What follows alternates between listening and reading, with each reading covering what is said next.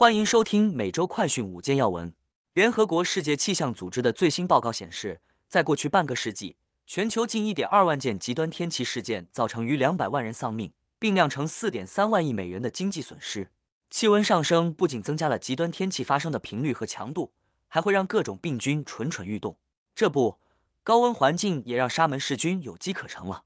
CDC 近期就发现，全国有六个州共报告了十八例沙门氏菌病例，而这些病例均与一款曲奇面团商品有关。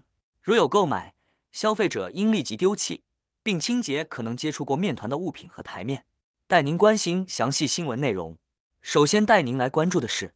新任中国驻美大使谢峰抵美履新。中国新任驻美大使谢峰二十三号抵美履新。他表示，作为中国人民的代表和使者，他为捍卫中国利益而来，也将加强中美之间的合作和交流。他还敦促中美相向而行，加强对话，管控分歧。今年五十九岁的谢峰，自上世纪八十年代进入中国外交部任职，长期负责对美工作。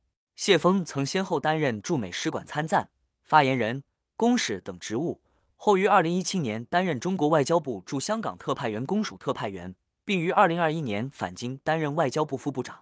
自从秦刚外长年初回国以来，中国驻美大使一直空悬数月，这也是一九七九年中美建交以来这个岗位空缺时间最长的一次。接下来要带您关注的是，联合国报告，过去半个世纪极端天气致于两百万人死亡。联合国世界气象组织本周公布的最新报告。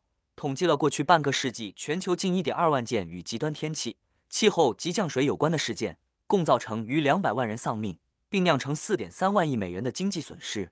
该机构表示，尽管早期预警系统的进步有助于减少人员伤亡，天气及气候相关灾难造成的经济损失仍持续攀升，并强调必须完成更多工作，才能在二零二七年的目标限期前改善极端天气事件的警报系统。世界气象组织警告人为气候变迁的影响，并称气温上升导致极端天气发生频率和强度增加。一九七零年至二零二一年间，气候变迁造成的经济损失多数发生在美国，总计约为一点七万亿美元。现在带您来关注的是，CDC 介入调查六州沙门氏菌爆发或与曲奇面团有关，因为生曲奇面团中可能含有受污染成分，导致至少十八例沙门氏菌感染病例。美国疾控中心目前正连同州和联邦机构进行调查，而感染可能与患者食用来自披萨连锁公司 Papa Murphy 出售的生曲奇面团有关。疾控中心表示，二月二十七日至五月二日期间，该机构收到来自六个州份的感染报告，包括华盛顿州、俄勒冈州、爱荷华州、犹他州、加州和密苏里州。十八例病例中，两人已住院治疗，尚无死亡报告。疾控官员表示，实际的感染人数可能更高。且疫情可能会蔓延到其他州。目前，Papa Murphy's 已经暂停销售了相关产品。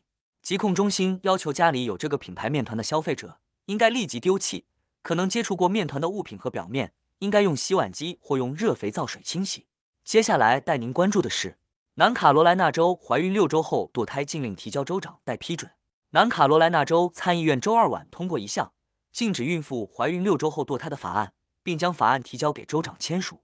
当地参议院以二十七票对十九票通过法案，尽管三名共和党的女参议员倒戈，加入民主党人的行列投下反对票，但仍不敌占多数的共和党人。法案规定，怀孕六周后禁止堕胎，除非出现致命的胎儿异常等情况。此外，若因强奸或乱伦而怀孕，可在十二周内堕胎。